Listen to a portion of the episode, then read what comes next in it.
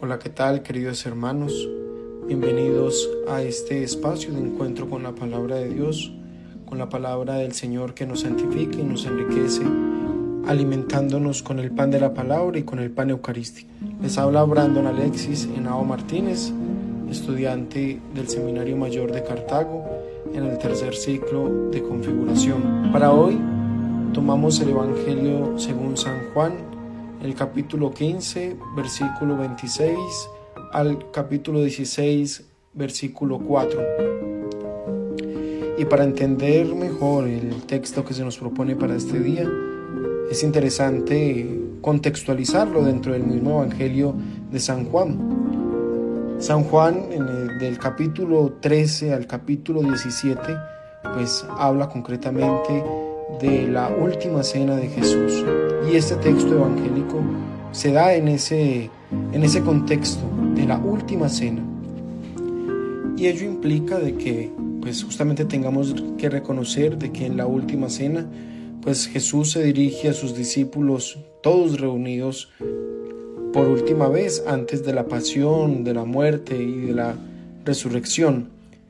Es decir, que nos encontramos entonces con un texto en el cual Jesús eh, se está despidiendo de sus discípulos, les está diciendo o les está dando las últimas instrucciones antes de la oración en el Calvario, antes de, bueno, toda la pasión que ya conocemos.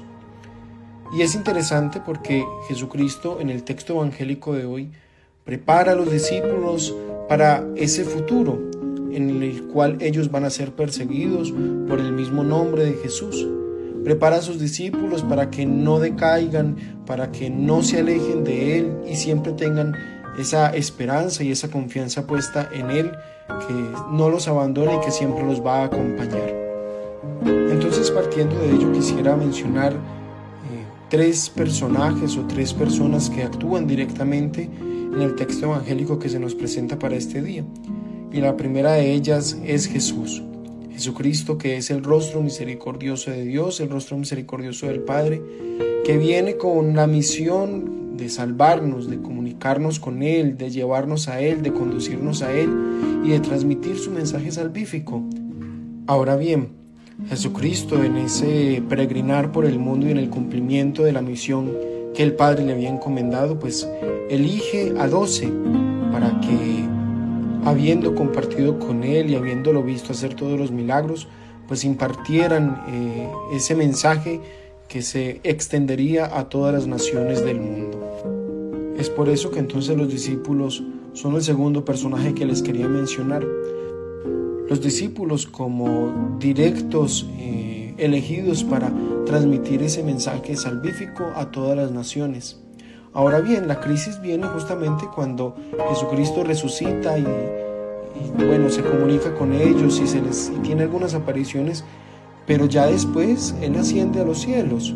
Entonces la dificultad está en que justamente los discípulos quedan con la incertidumbre de qué hacer, saben los mandatos que el Señor les dio, tienen presente en su mente los milagros que hizo, pero ya se había ido y ellos quedaron con esa incertidumbre. Y es aquí donde quiero hacer mención especial del Espíritu Santo que es nuestro tercer personaje.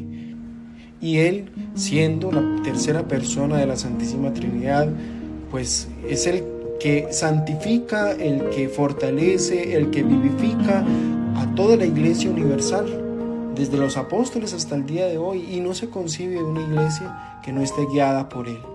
Y es por eso tan importante que el Señor les dice que no pierdan la esperanza, ni se sientan solos, porque aunque Él se va, va a enviar el Espíritu Santo, que es el que los va a conducir y que es el que los va a guiar eh, en el caminar y en el peregrinar por el mundo. La invitación, queridos hermanos, es para que reflexionemos nosotros, bautizados, miembros de la iglesia, si en algún momento nos dejamos opacar por las dificultades, por los problemas, por aquellas situaciones que son difíciles de afrontar, pues mirar el Evangelio que nos presenta la liturgia para este día y tener la esperanza en que Jesucristo pues siempre va a estar con nosotros y que nos envía su Espíritu Santo para que nos acompañe y nos guíe, nos fortalezca en esas dificultades, en los problemas y en esas situaciones que quizás aparentemente parecen no tener salida. Reconocer que Jesús siempre está en nuestro diario vivir y que depende de nosotros que Él haga su obra en nuestra vida.